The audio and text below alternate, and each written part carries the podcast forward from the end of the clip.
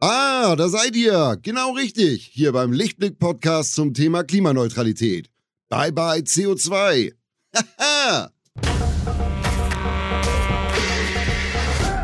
Hallo zusammen, eine neue Folge bei bei CO2 und ich habe heute mal wieder Besuch aus dem hohen Norden, denn bei mir zu Gast ist Johannes Strate, Sänger und Frontmann der Band Revolverheld.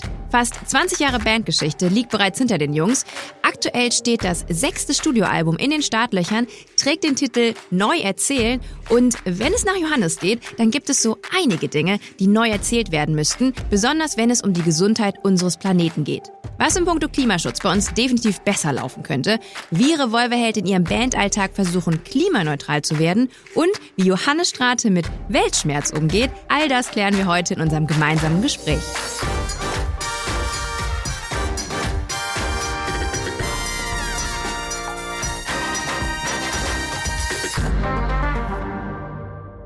Hallo Johannes. Hallo Claire. Schön, dass du da bist. Wir haben uns schon ewig nicht mehr gesehen. Ja, Wollen wir das ganz stimmt. kurz erzählen, wir kennen uns. Wir kennen uns sehr lange, ne? Ja, ich habe gerade nachgeguckt. Wir haben uns vermutlich mal 2005 kennengelernt. Ja. Und es rührt daher, dass wir beide ähm, wahrscheinlich nicht da angefangen haben, Musik zu machen, aber beide zum gleichen Zeitpunkt mit unserer Band gestartet sind. Ja, das stimmt. Karpatenhund damals. genau. Ja. Revolverheld bei dir. Damals. Und jetzt. Ähm, man ja. muss sagen, äh, Karpatenhund gab es ein Jahre, paar Jahre später schon nicht mehr und ihr seid immer noch am Start. Das ist so krass. Euch gibt es seit 18 Jahren?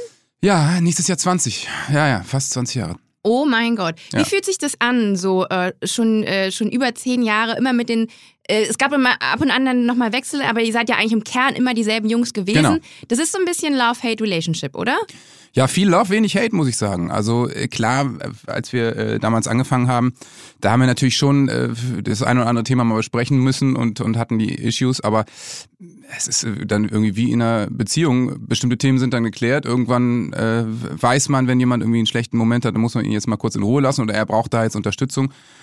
Und dann ist es natürlich auch, wenn es dann irgendwie gut läuft, dann verstehe ich man immer nicht die Truppen, die sich dann in die Haare kriegen oder trennen wegen irgendwelchen Ego-Geschichten. Also es ist ja nun wirklich äh, sehr schön gelaufen, toi toi toi, in, in den letzten 20 Jahren. Ähm, deswegen geht es wirklich relativ einfach, muss ich sagen. Lass uns mal ein bisschen so auf eure Diskografie schauen. Ähm, euer letztes Album kam 2018, jetzt ist äh, eine neue Single draußen. Wann, wann bringt ihr die nächste Scheibe raus? Äh, Sagt man diese- das noch? Scheibe?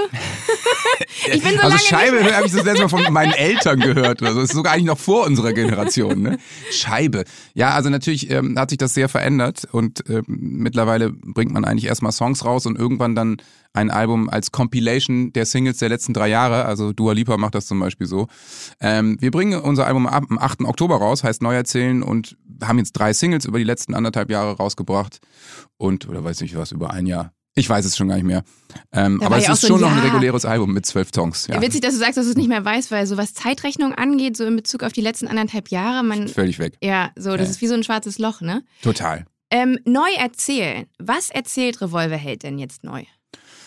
Naja, erstmal ist es natürlich eine, für uns eine sehr andere neue Arbeitsweise. Klar, also du hast es ja gerade schon angesprochen, Corona hat natürlich alles durcheinandergewirbelt und dann äh, stehst du da, hast ein Studio gebucht, die sagen, ja, es ist schwierig, also ihr könnt jetzt erstmal nicht zu sechs vorbeikommen und dann sagst du, gut, dann müssen wir jetzt anders arbeiten. Wohnst in derselben Stadt, musst trotzdem per FaceTime miteinander sprechen und dann sagt Jakob, okay, ich trommel jetzt heute mal was und schick das morgen rum. Dann baut der Produzent in Wien das irgendwie ein dann telefonieren wir wieder, okay, sagen die Gitarristen, dann ähm, äh, spielen wir jetzt mal was drauf. Und äh, so war das einfach sehr modulares, anderes Arbeiten. Ähm, Ist es was dann- schlechteres Arbeiten? Nee, ich finde es gar nicht so schlecht. Ja. Also wir sind eh eigentlich eine Truppe, wenn irgendwas Unvorhergesehenes passiert, dann fangen wir nicht an zu heulen und schmeißen uns auf den Rücken, sondern sagen, okay, so ist das jetzt und jetzt packen wir das an.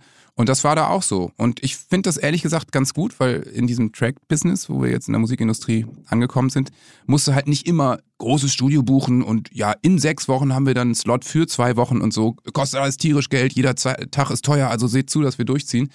Sondern du kannst einfach sagen, ey, wir haben hier eine Idee, komm, wir fangen jetzt mal an, den zu produzieren. Wir nehmen den jetzt einfach mal auf. Und das macht dann jeder in seinem kleinen Kabuff. Dann baust du das zusammen und irgendwann denkst du, okay, wir haben einen Track. Wollen wir den veröffentlichen?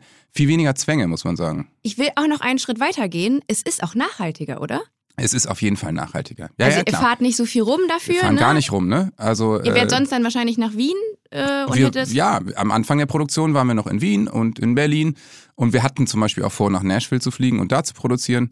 Oh, oh, oh, da Ja, wäre der tut mir leid. CO2-Fußabdruck aber ja, ja, riesig beruflich, gewesen. ja klar, uns, einer unserer Produzenten sitzt halt in Nashville, einer sitzt in LA. Und wir hätten die natürlich gerne besucht und mit denen face-to-face gearbeitet. Ging eben nicht. Ähm, und jetzt ist es so, ich fahre mit dem Fahrrad zu meinem Studio, was acht Minuten weg ist, und habe einen Großteil der Platte ganz alleine eingesungen, was ich in 20 Jahren noch nicht gemacht hatte. Du kennst das, da sitzt immer ein Produzent, der drückt auf den Knopf und sagt, okay, noch ein Take. Mhm. Und jetzt war es immer so selber beim Laptop auf Aufnahme drücken, dann schnell zum Mikro, sich lieber acht Takte vorweggeben und dann selber Echt? einsingen. So habe ich die Platte eingesungen. Ganz ja. alleine hast du die Gesangsaufnahmen Ja, gemacht. also es, es war damals, damals, es war letztes Jahr einfach auch nicht cool, sich mit Leuten zu treffen. Und wenn einer Corona gehabt hätte, da muss er ja nicht die anderen direkt mit infizieren. Also haben wir größtenteils wirklich alleine gearbeitet, ja. Und jetzt, die Platte ist wahrscheinlich auch schon fertig gemischt. Ja. Ähm, wenn, wenn ihr euch das jetzt anhört, hat es der Platte einen Abbruch getan? Überhaupt nicht, nee. Nö, ich finde, die Platte klingt super und wir hatten sehr viel Zeit zum Songschreiben. Ich sag mal, normalerweise schreiben wir vielleicht 40 Songs pro Album, Album und 12 kommen draus, diesmal haben wir 80 geschrieben. Einfach so viel Material und klar, du bist auf einmal 100 Tage im Jahr zu Hause statt unterwegs, also ähm, hast du natürlich Zeit. Und wir haben das dann in Kreativität umgemünzt. Ich glaube, das ist auch ein Learning, das viele andere auch in anderen äh, Berufsfeldern gemacht haben. Also beispielsweise bei mir, ich moderiere ja jetzt, man ist auch oft in Meetings, man fährt dann mal für ein Meeting extra nach Köln, um irgendeinen, weiß nicht, Senderchef oder so zu Ja, treffen und genau. so. Das passiert jetzt alles digital. Man hat immer gedacht, nee, digital vor der Pandemie, das ist irgendwie doof, wenn man sich nur irgendwie auf Bildschirmen sieht. Man merkt aber jetzt, das geht auch. Es und das trägt genauso Früchte, ähm, wie vorher, bevor, wo man sich einfach in Flugzeuge gesetzt hat, enorm viele Meilen halt ähm, am. Schuh hatte. Ja, ja. Ähm, und äh, das ist eigentlich, eigentlich schön. Ich finde das super, ehrlich gesagt. Früher, was du erzählt hast, gab es den klassischen In-and-Out. Du fliegst nach München für ein Meeting und fliegst am selben Tag zurück. Unnachhaltiger geht's halt nicht. Mhm. Und äh, niemand würde das jetzt von dir verlangen, was halt super ist. Oder wenn ich Radiointerviews mache. Ich bin früher zwei Wochen lang durch ganz Deutschland gefahren, habe jeden Radiosender besucht. Das verlangt jetzt niemand mehr. Ich, ich erreiche jetzt, ich mache jetzt äh, so Radiotage und erreiche in zwei Tagen 30 Radiosender.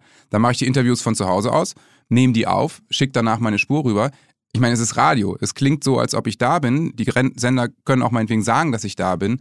Es macht überhaupt keinen Unterschied, als ob man Du hast mehr. Reichweite am Du hast Ende. mehr Reichweite. Es ist total effektiv. Ich kenne auch große Firmen, die machen ihre Bewerbungsrunden jetzt bis zu den letzten dreien digital.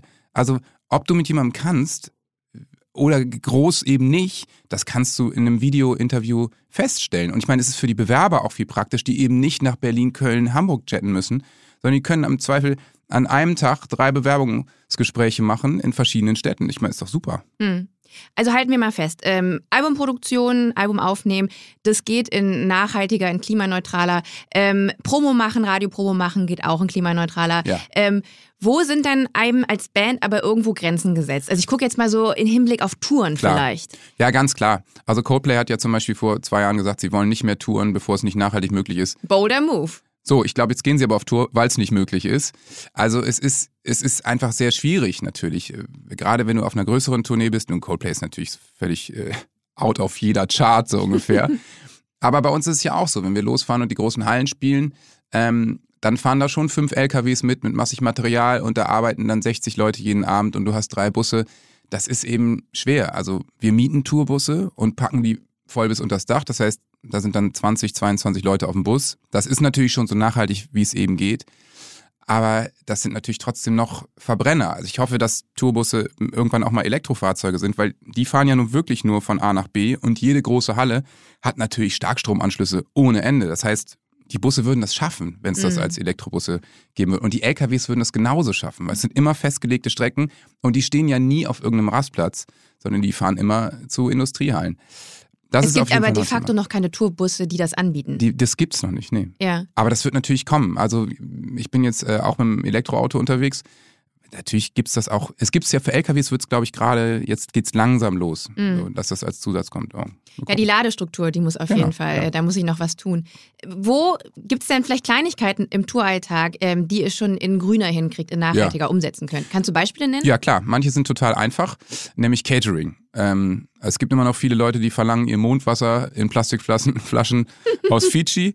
Ähm, Experten wissen jetzt, von wem ich rede. Und ähm, äh, ja, wollen irgendwelche absurden Sachen haben. Ich kenne kenn jemanden, der äh, arbeitet für eine Catering-Firma, der äh, hat für Jay-Z und Beyoncé musste der einkaufen. Das war einfach so, kauf Lebensmittel für 40.000 Euro ein. Und er so, ja, was denn? Da ist der irgendwie achtmal zur Metro gefahren, hat nur 20.000 ausgegeben und das meiste davon wurde weggeschmissen. Das ist natürlich überhaupt nicht nachhaltig. Bei denen steht auf dem Rider, dass die Lebensmittel im Wert von 40.000 ja, Euro haben. Hauptsache, es ist einfach ausreichend zu essen, da was natürlich völlig übertrieben ist. Da kann man eine Großfamilie fünf Jahre von ernähren. Das ist ein Fakt, ja.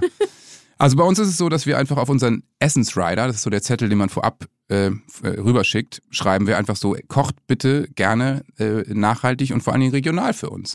Und das ist super, weil das packt die Leute total bei der Ehre. Und wenn du im Schwarzwald bist, dann sagen die, okay, super, dann zeigen wir denen mal, was wir hier unten können. Und die erzählen uns ganz viel zu dem, was sie dann gekocht haben und den Bauern, den sie um die Ecke kennen. Und ich habe übrigens noch einen Gin, den macht ein Freund von mir um die Ecke. Und es gibt auch immer ein lokales Bier übrigens. Also es ist doch herrlich, weil du isst nicht jeden Tag dasselbe, sondern du isst die regionalen Spezialitäten. Funktioniert total gut und die Leute, habe ich das Gefühl, kochen mit viel mehr Liebe, weil sie natürlich total Lust haben, äh, das den, den Bands zu zeigen. Ich sag mal, wenn Coldplay jetzt sagen würde, kocht bitte regional, was meinst du, wie sich die Leute bei der Ehre gepackt fühlen würden? Mhm, total. Und was zweite, was total einfach ist, ist, äh, unser Merch ist 100% Fair Trade. Das kannst du einfach durchsetzen. Dann suchst du dir eine Firma und sagst, ey, wir wollen das eben so macht es möglich. Ist es ein bisschen teurer dann? Es ist ein bisschen teurer und das ist unser Beitrag. Wir geben es nicht an die Fans weiter, sondern wir zahlen dann ah. den 1 Euro, 1,50 Euro pro T-Shirt zahlen wir eben, also haben einfach weniger Einnahmen.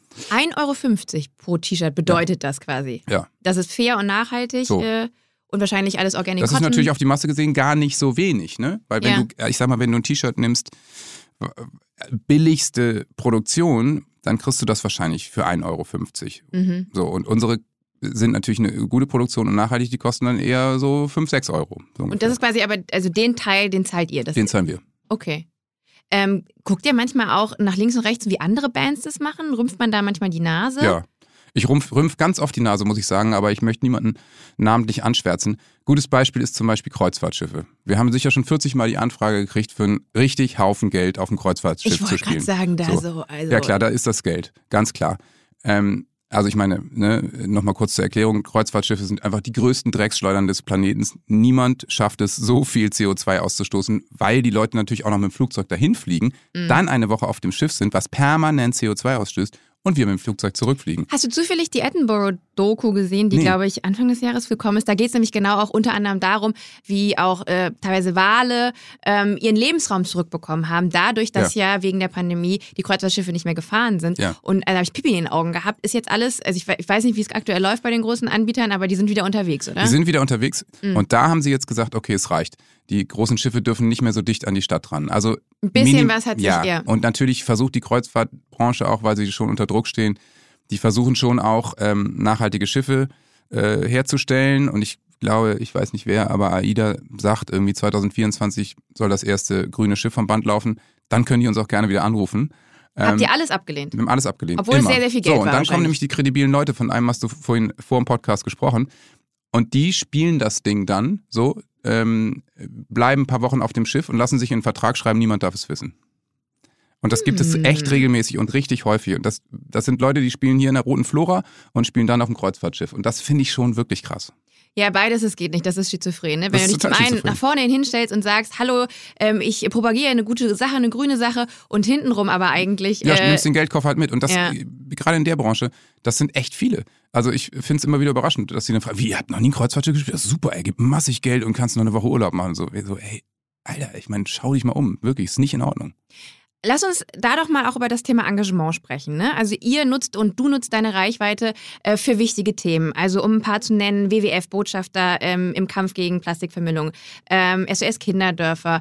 Ähm, bei Werder Bremen bist du, glaube ich, auch in der sozialen Initiative. Die haben gerade andere Sorgen, aber ja. Bitte über Fußball möchten wir nicht reden. Nein, da kann nein, ich leider nicht, äh, da musst du mit dem Mickey oder so das sprechen. Das ist schon in Ordnung. Ähm, ja, mache ich auch noch. Ihr nutzt eure Reichweite, ähm, aber man hat da auch viel Verantwortung. Du hast gerade schon erwähnt, andere Leute machen das, aber hintenrum irgendwie lassen sie sich dann halt doch von den Fiesling ja. äh, Geld bezahlen für Dinge. Ähm, so, wie, wie genau nehmt ihr das mit der Verantwortung? Also es ist ja so, du kannst das, du schaffst es gar nicht und ich habe auch nicht den Anspruch, da irgendwie perfekt zu sein. Das wäre ja Quatsch. Also ich fliege schon auch mal mit dem Flieger in Urlaub und äh, ich habe auch ein Elektroauto und benutze das auch durchaus mal. Es gibt immer noch zu wenig Ladesäulen in Hamburg übrigens. Ähm, aber da können wir ja jetzt vielleicht mal äh, in Richtung der Herren und Damen, die diesen Podcast hier ins Leben gerufen haben. Vielleicht finden also es braucht viel mehr Ladesäulen und es braucht vor allen Dingen eine Lösung, weil dann auch eben Leute mit Elektroautos das als freien Parkplatz nutzen und einfach tagelang ihre Karre dahin stellen und sie nicht laden. Habe ich gestern Nervt erst noch total. gesehen. Ist total Hat jemand in, in Berlin bin ich äh, vorbeigefahren an so einem Parkplatz, zwei Parkplätze, wo steht, hier dürfen nur Elektroautos Ja. während des Ladevorgangs So. stehen. Zwei Autos, ein so ein fetter Benz war natürlich ein Verbrenner und das andere war noch so ein alter Land Rover. Beide, wo man sich denkt, wenn jemand schon einen alten Land Rover kauft, dann sich auf die E, aber ja, standen Naja, ja also beide. wenn sie kein E-Kennzeichen haben, dann werden sie abgeschleppt. Also und sie müssen aber auch im Ladevorgang sein, Sie in müssen, dem Fall. Ja, und das ist nämlich hier nicht so komischerweise. Ich habe vorhin witzigerweise, weil ich es auch nicht wusste, habe ich beim Parkraummanagement, da schrieb jemand Tickets und ich meinte so, ey, ich habe mal kurz zwei Fragen. Erstens, stimmt es, dass E-Autos ohne Parkschein parken können? Er so, ja, ja, das ist stimmt. In Hamburg Ja, dürfen die das. das ist, man braucht keinen Parkschein, ist eine Sonderheit. Weil sie natürlich den Anreiz schaffen wollen, ähm, dass du dir ein E-Auto holst. Geil. Und das andere ist, äh, dass ich meinte, ja, aber auf den E-Parkplätzen, da muss man auch irgendwann auch wegfahren oder so. Nee, da darf man leider dauerhaft stehen. Weil ich so, oh, okay, Wahnsinn. Also es nutzen halt Leute als ihren Privatparkplatz. Aber ey, das ist wirklich ein First World Problem.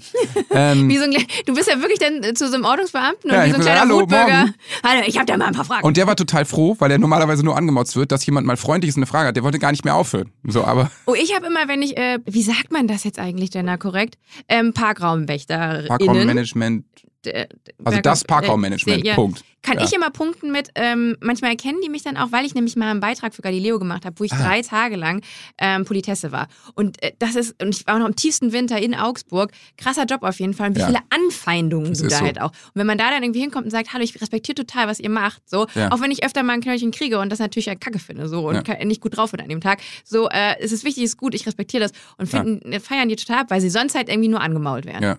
ja, das stimmt. Was wollte ich eigentlich eben sagen? Es Was hast du um mich gefragt? E-Autos. Aber da, wir waren doch, du hast mich davor noch was anderes gefragt, oder? Oh nein, jetzt haben, wir- jetzt haben wir uns schon Ja, verraten. ist es schon. Ähm, wir haben über Engagement gesprochen. Ach so, ja, genau. Ähm, ja, also beim WWF sind wir eben länger schon dabei und äh, es, es ist natürlich so, dass wir da uns wirklich auch Mühe geben und äh, immer mit unseren eigenen Trinkflaschen und sowas unterwegs sind. Aber irgendwo bist du dann doch mal Backstage und hast eine, kriegst eine Plastikflasche in die Hand gedrückt und dann muss man zum Beispiel auf dem Foto immer total aufpassen, dass man auf einmal nicht so eine beschissene Plastikflasche in der Hand hat. Weil? Wir, mahnen, ja, weil ich das auch dann scheiße finde. Das ist dann eben ein schlechtes Beispiel. Also die Amis zum Beispiel auf ihren Fotos, die haben ganz oft diese roten äh, Bierpongbecher in der Hand, die ja auch einfach Plastik sind, billigster Scheiß und totaler Quatsch. Wo jemand, das fällt mir natürlich total auf. Wo ich immer denke so, ey Mann, ist doch kacke. Also erstens, mach es nicht. Zweitens, schreib doch bitte deinem Veranstalter, dass du sowas nicht haben willst. Aber das dann auch noch auf dem Foto zu propagieren, ist irgendwie blöd. Und ich will das nicht. Ich will nicht mit einer Plastikflasche fotografiert werden. Also erstens nicht, um angreifbar zu sein, aber zweitens auch nicht, um, um einfach zu zeigen, es geht anders so. Und Also es geht gar nicht mal darum, dass du dann irgendwie, keine Ahnung, den Hate, wenn du das postet und darunter kommentiert wird, weil du das irgendwie abwenden willst, sondern es geht wirklich dann rein um deine Vorbildfunktion. Ja, ich will, klar, natürlich. Ich will zeigen, dass es anders geht. Und es geht ja auch anders. Aber du kommst natürlich manchmal auf ein Festival, da haben sie eben dann die Auflage, dass Glasflaschen irgendwie im Backstage nicht erlaubt sind. Da kannst du natürlich dann auch als einer von 45 Acts wenig machen. Lass uns mal bei dem ähm, Beispiel Plastikmüll bleiben. Ja. Wie kriegst du das denn privat umgesetzt? Also stößt du da auch an Grenzen? Da stoße ich natürlich an Grenzen, wenn ich zum Beispiel bei Gorillas oder Flink bestelle, weil Oh die ja. haben immer noch viel zu viel Sachen in Plastik verpackt und haben auch noch viel zu wenig Bioprodukte, was irgendwie ein bisschen nervt.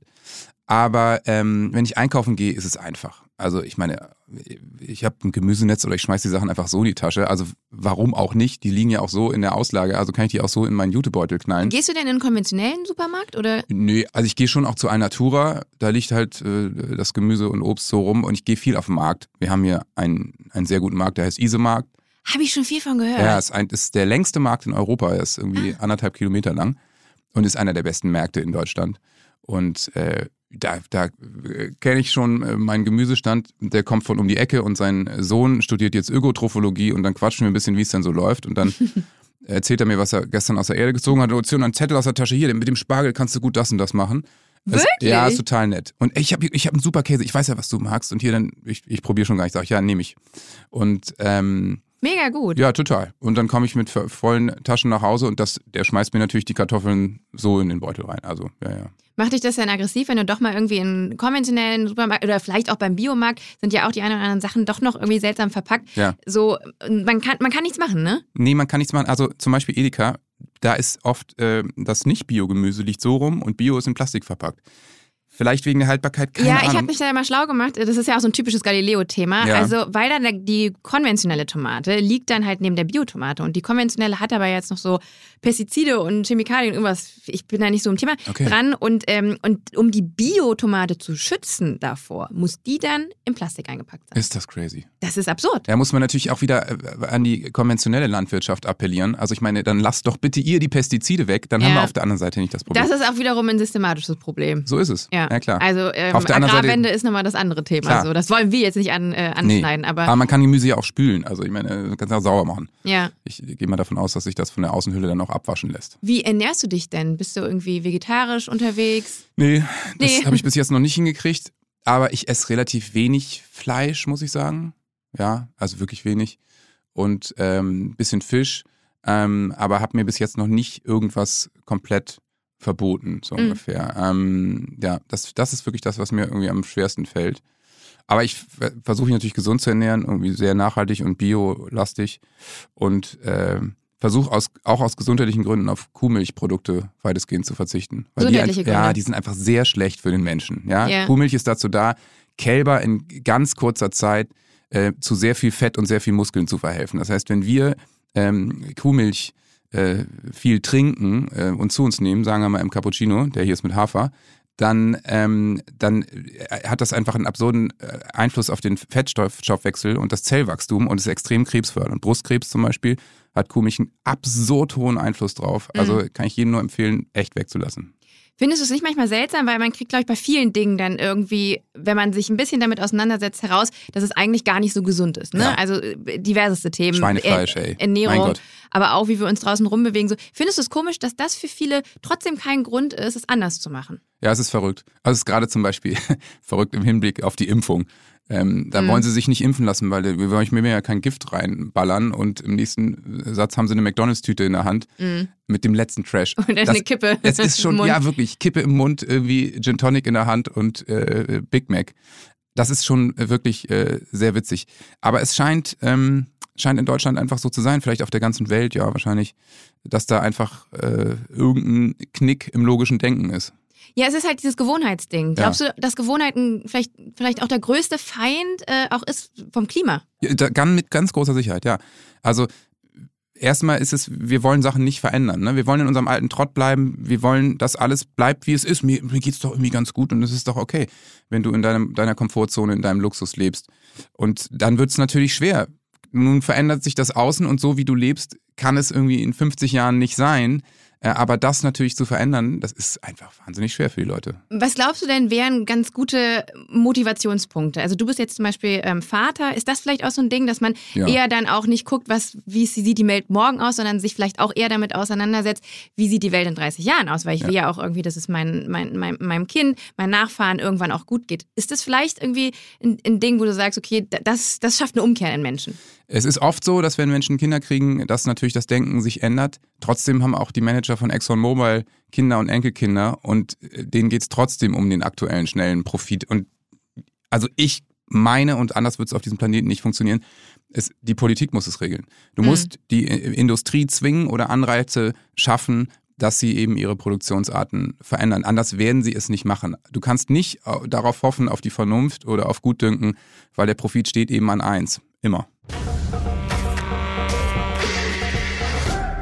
Dieser Podcast wird präsentiert von Lichtblick. Für alle NeukundInnen gibt es mit dem Code PODCAST50 einen 50-Euro-Bonus auf alle Lichtblick Strom- und Gasprodukte für eure klimaneutrale Energie für zu Hause und unterwegs.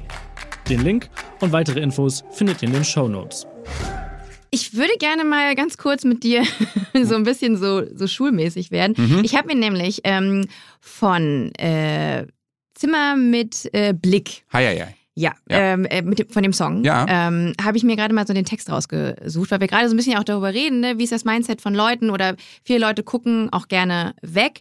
Und ähm, äh, wann ist der Song entstanden? 2018 ist das Album gekommen. Ja, ne? dann ist der wahrscheinlich so 2017 entstanden. Oder? weil hier auch so ein bisschen Hurricane Season erwähnt Ja. wird. Also es wird auch so ein bisschen tatsächlich auf Klimakatastrophen ja auch aufmerksam ähm, gemacht. Und da gibt's äh, auch äh, eine Textzeile, wie soll ich diesen Quatsch erklären? Was erzähle ich meinem Kind, dass überall auf der Erde einfach nur Verrückte sind? Wir Mhm. haben das alles zwar gewusst, doch unternommen haben wir nichts oder lüge ich ihm ins Gesicht.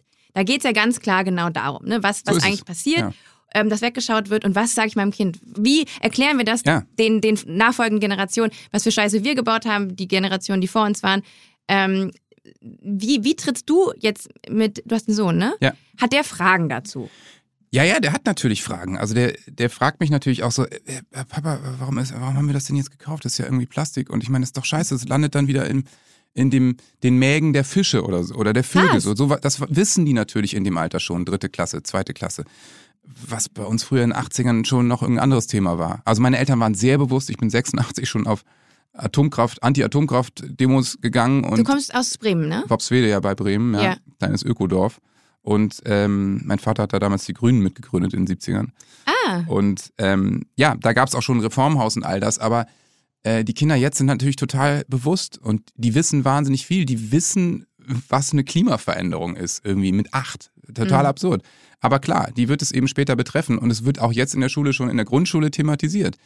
Das ist natürlich super, weil es irgendwie Hoffnung macht, dass wenn die dann 20 sind, dass die einfach bestimmte Sachen nicht akzeptieren, dass sich natürlich die politischen Verhältnisse komplett verschieben werden, weil auch die werden irgendwann mal wählen.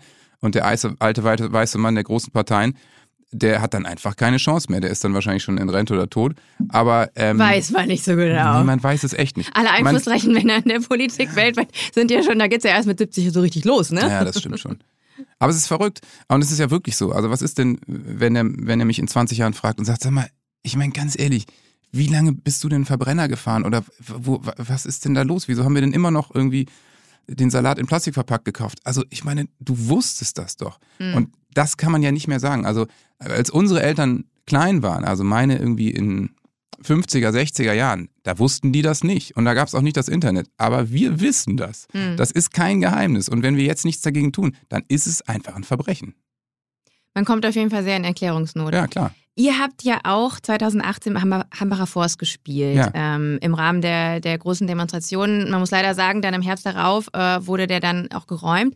Ähm, wie hast du das da vor Ort gesehen? Da waren ja auch viele junge Menschen. Ne? Ja. Fridays for Future ähm, war da auch gerade riesen, riesengroß. Ähm, ähm, wie hast du da diesen Aktivismus gerade auch von den jungen Menschen erlebt? Das war schön zu sehen, weil es war ein positiver, friedlicher Protest, der durch alle Altersstrukturen und durch alle Schichten ging. Die Leute haben gemeinsam für ihren Planeten, jetzt symbolisch eben für diesen Wald gekämpft. Und das war total schön zu sehen und sehr positiv und überhaupt nicht aggressiv und militant.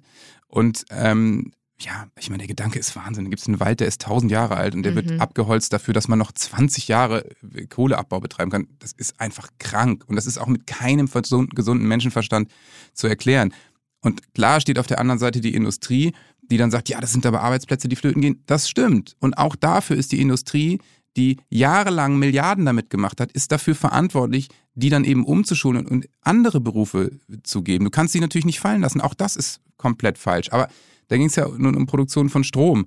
Mhm. Und ey, wir haben eine massive Überproduktion. Wir beliefern andere Länder. Also es ist nicht so, dass wir, wenn wir den Kohleabbau jetzt stoppen, dann haben wir alle kein Licht mehr zu Hause. Das ist Quatsch. Wir haben viel zu viel Strom. Also ähm, auch da ist, ist die Industrie eben in der Pflicht. Und sie kann dann nicht anfangen, auf einmal äh, die Kohlegewerkschaften ähm, gegen die Umweltschützer aufzuhetzen, weil das ist einfach falsch. Es gibt in den erneuerbaren Energien gibt es massenhaft Jobs und auch dafür braucht es Fachpersonal. Ich habe letztens erst noch mit Jan Lay ein bisschen darüber gesprochen, ähm, weil er sehr damit sympathisiert, wie das Ganze halt in Großbritannien abgelaufen ist. Ne? Die ja, Ja. sehr ähm, dann eben auf erneuerbare Energien, Offshore-Anlagen und so gesetzt haben und versucht haben, natürlich die, ähm, die Arbeitsplätze, die durch den Kohleausstieg dann halt eben kaputt gemacht wurden, umzuschiften. Ja. Es ist natürlich nicht einfach. und Es ist Nein. alles immer ein Prozess. Ich komme auch selber aus einem Braunkohlegebiet in NRW und habe da auch mitbekommen, was da passiert. Auf der einen Seite natürlich ist es der größte Arbeitgeber ähm, äh, dort vor Ort. Auf der anderen Seite sieht man aber auch, wie kleine Orte umgesiedelt werden müssen, damit Garzweiler noch größer gemacht werden Ja. können. Da waren natürlich auch Fridays for Future, äh, Luisa Neubauer, alle auch da auch wieder demonstriert und gucken sich das auch immer wieder an. Trotzdem passiert es weiterhin. Also ich glaube, es ist natürlich auch irgendwie schwer, weil, weil man dem Ganzen ja nochmal Zeit geben muss. Ja. Ähm, für, für diese Stiftung. Auf der anderen Seite haben wir diese Zeit nicht mehr. Es ist ja. Ja. jetzt eigentlich schon zu spät. Wir haben diese Zeit nicht mehr und da muss man sich natürlich auch fragen, warum haben wir über diese Themen, ja, wir haben über diese Themen vor 20 Jahren geredet, aber da war einfach noch kein Druck auf dem Kessel. Warum auch immer. Ja, nun haben wir eben die Zeit nicht und nun müssen eben ein paar Entscheidungen auch radikaler getroffen werden und ähm, da muss man dann auch eben ehrlich sein, da werden Jobs auf der Stelle, Strecke bleiben und andere werden eben neu geschaffen. Aber es, es geht ja nicht, es, es, es gibt dann Einzelschicksale von Leuten, die ihren Job verlieren. Auf jeden Fall. Aber wovon reden wir hier? Wollen wir irgendwie die Menschheit retten oder wollen wir es eben nicht? Also wir können es auch lassen, dann können wir so weitermachen und dann geht es wenigstens auch schnell zu Ende. Der Planet kann sich erholen und in ein paar Millionen Jahren gibt es dann hier eine neue Spezies. Ich glaube, wir schaffen uns ab. Ich glaube auch, wir schaffen uns ab. Ist halt so. Man muss ja auch sagen, dieser Tage äh, auch mit der ganzen, also politischen Situation, äh, auch weltweit gesehen, der Weltschmerz ist groß. Ich weiß nicht, wie es bei dir ist, aber ich denke mir so, wenn ich mich zu sehr auch mit den, mit, mit den Nachrichten, mit den aktuellen auseinandersetze, so fühlst du da ähnlich? So, oder auch Wut empfinde ich sehr, Ja, sehr oft. So, wie geht man damit um? Als jemand, der ja eigentlich gar nicht so viel machen kann. Ja, das stimmt. Ich meine, manchmal geht man abends ins Bett, ist äh, traurig und wütend und denkt, was ist denn eigentlich? Ich weiß gar nicht, wo ich anfangen soll auf der Erde. Es ist einfach alles verrückt und im Argen und äh, sinnlose Kriege und äh, Flüchtlingswellen. Äh, also wir beuten alles aus. Äh, Trotzdem darf man sich natürlich nicht davon verrückt machen. Ich versuche dann eher äh, im Kleinen die guten Sachen zu sehen. Und ich meine, es gibt nun eben auch Fridays for Future, was wahrscheinlich in der Zukunft eine sehr bedeutende Bewegung werden wird. Die gab es vor zehn Jahren noch nicht. Ähm, da muss man sich eben an den kleinen Sachen hochziehen, die dann vielleicht auch positiv sind. Was kann da Musik für eine Rolle spielen? Also auf der einen Seite kann Musik natürlich unterstützend oder wie bei Zimmer mit Blick den Finger auch mal in die Wunde äh, legen. Ich habe zu dem Song sehr viel Interviews gegeben und sehr viel drüber gesprochen und Leute haben ihn zitiert und er wurde in bestimmten Fernsehsendungen abgespielt. Wie sieht's denn mit Neuerzählen aus? Ist da auch irgendwie Nachhaltigkeit, Klimakrise, irgendwas da auch? Schwingt vielleicht mit, oder? Ja, der Song jetzt nicht, aber das Album natürlich. Also ich meine, ja, wir erzählen uns als Band neu, in dem, in dem Song wird eine, eine Paarbeziehung neu erzählt, aber klar, wir müssen uns als Menschheit natürlich auch neu erzählen. Wenn nicht jetzt, dann ist es eben zu spät. Also dann in zehn Jahren äh, können wir nicht dieselben Diskussionen führen wie jetzt. Das ist ja äh, total klar.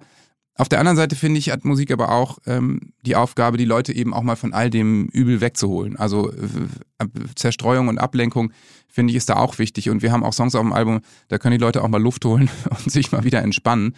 Weil auch wenn wir heute ein sehr politisches Gespräch führen, ähm, finde ich es auch wichtig, dass man auch natürlich die Leichtigkeit im Leben nicht verliert. Weil nur dann kann man auch die Energie wieder aufbringen, um, um vielleicht was, was Gutes zu schaffen.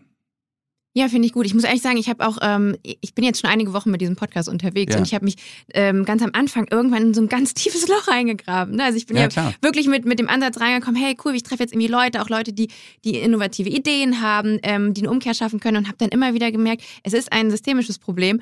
Und klar können kleine Dinge ähm, vielleicht äh, so das, das, das, das schlimme Schicksal, was uns eigentlich allen bevorsteht, so, ähm, so ein bisschen noch vertagen.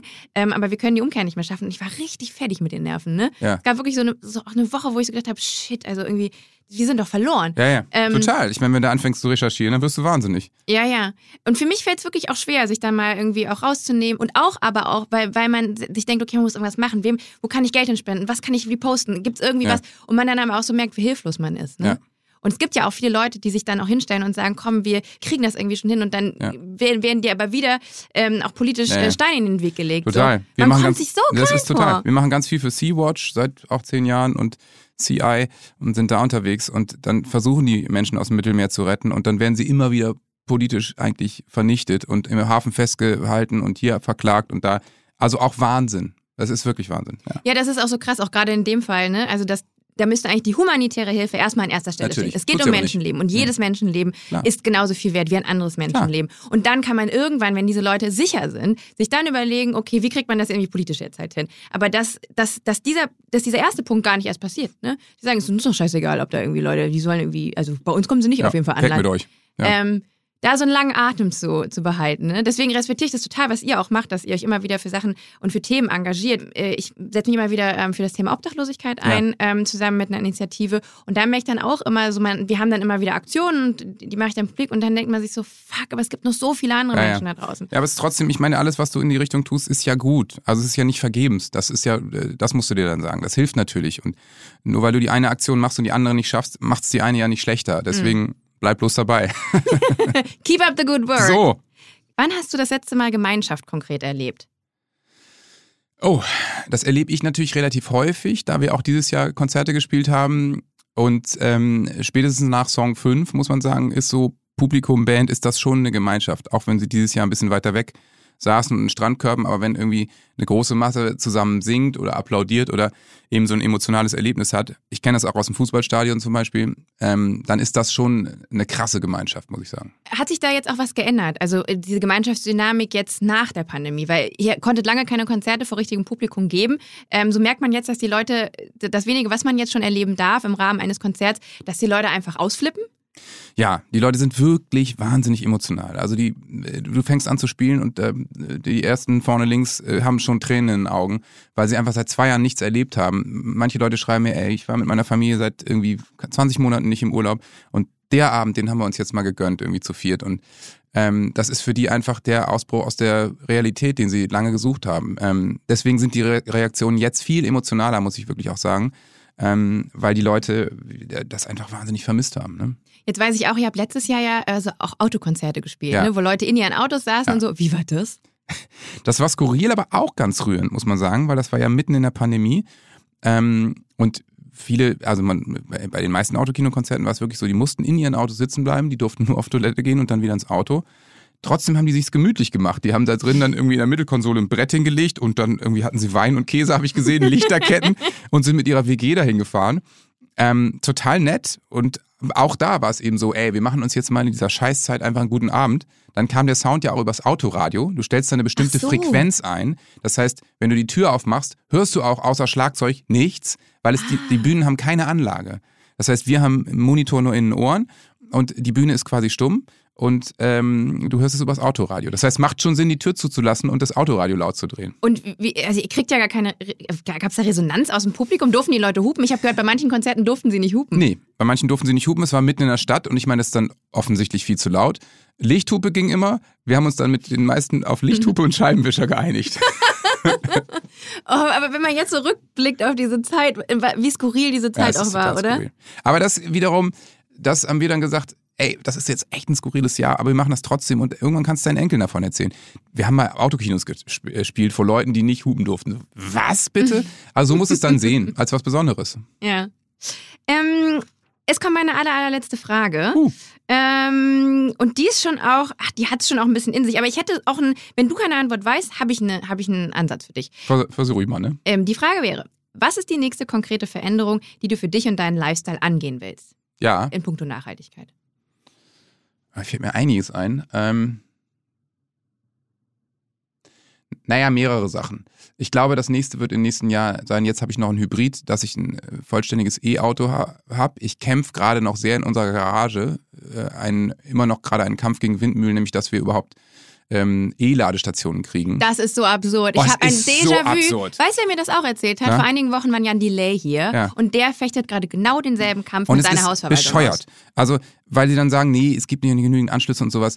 Auch da wieder. Bitte eine Gesetzgebung, die äh, Besitzer von äh, Tiefgaragen dazu zwingt, dass 30 Prozent E-Anschlüsse gegeben sein müssen, mindestens. Warum ist denn das so kompliziert? Ich weiß es nicht. Es ist so ein Theater und auch da wieder. Sie wehren sich dagegen bis zum letzten Moment, wenn sie müssen. Vorher machen sie es nicht. Auch wenn ich sage, ey, ich bitte, ich brauche nur einen Stromzähler und ein Kabel. Ich zahle das ja. Also den Kampf will ich gewinnen. Dann will ich es hinkriegen, dass man komplett plastikfrei einfach einkaufen kann. Ja, und das große Ziel dann für die nächsten fünf, sechs Jahre ist dann, äh, dass man einfach nachhaltig tourt. Okay, klimaneutrales Touren. Mega. Ja, äh, also wie gesagt, wenn Coldplay, Coldplay ist ja ein, eingebrochen. Ja, ja, also ich meine, es gibt ja offensichtlich den Bedarf und wenn das so eine große Band wie Coldplay äußert und da nicht, dann auch klappt. Aber haben die das jetzt, du hast doch gesagt, die waren, sind jetzt wieder auf Tour gegangen. Hm. Und nicht klimaneutral. Ich glaube, die haben eine Tour announced und äh, sie wissen noch nicht, wie es laufen soll, so ungefähr. Man muss eben da gucken, dass man Schritte in die richtige Richtung geht. Und das geht, glaube ich, schon. Okay, hättest du keine, keinen Ansatz gehabt, hätte ich vielleicht noch irgendwie fleischfrei oder sowas. Ja, okay. Gesprochen. Aber ich bin niemand, der irgendjemand. Also ich Bist du kein, Vegetarier? Ja, also seit vier Jahren ungefähr oder aber seit vegan fünf nicht. sogar. Ähm, ich bin jetzt auf einem guten Weg. Also ich ja. habe zum Beispiel auch, wie du jetzt aber auch, äh, Hafermilch in meiner, äh, in meinem Kaffee. Ähm, Milch trinke ich gar nicht mehr, Joghurt auch nicht. Dann nehme ich alle, alles Alternativen. Das Einzige, was mir schwerfällt, ist Käse. Ja, total. Äh, Käse und Eier. Ja, verstehe ich auch.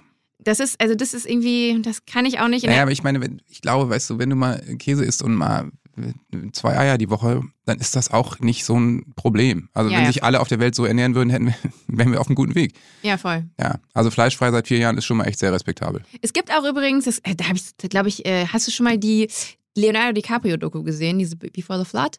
Und da zum Beispiel wird, äh, wird kurz errechnet, äh, inwiefern das schon einen großen Unterschied machen würde, wenn alle auf Rindfleisch verzichten Ja. würden und stattdessen Hühnerfleisch ähm, essen würden. Das wär würde schon krass, ne? wär, würde schon eine riesengroße Umkehr schaffen. Ja, ja. Aber, Aber das ähm, kannst du Amerika niemandem erzählen. ja, aber wie gesagt, ich, ich möchte dir, ich möchte dir dein Steak nicht malig machen. Von daher. Ja. Ähm, ich bin da nicht Selten, so aber mal, ja.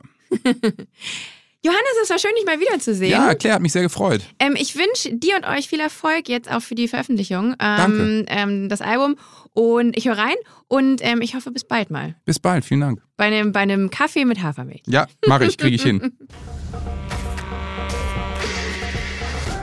So, liebe HörerInnen, ich finde ja, das Gespräch mit Johannes zeigt mal wieder sehr deutlich, dass unsere guten Absichten, dem Wunsch, klimaneutral zu leben und zu handeln, oft einfach Grenzen gesetzt sind.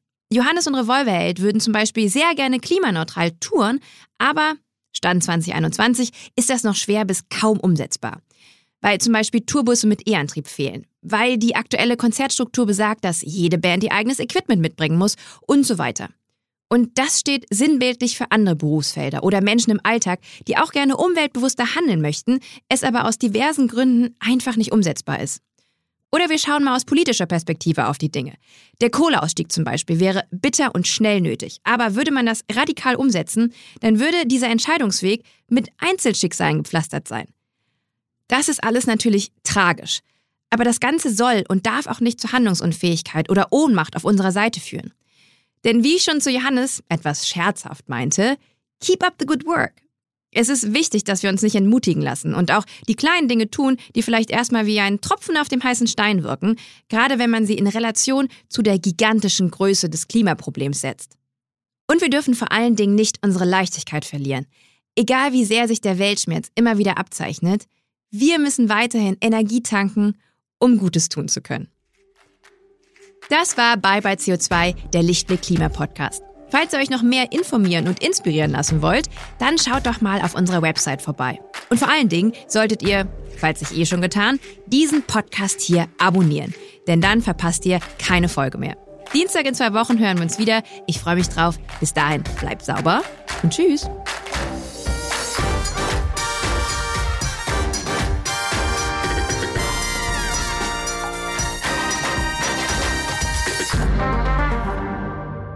Eine Produktion von Podstars für Lichtblick.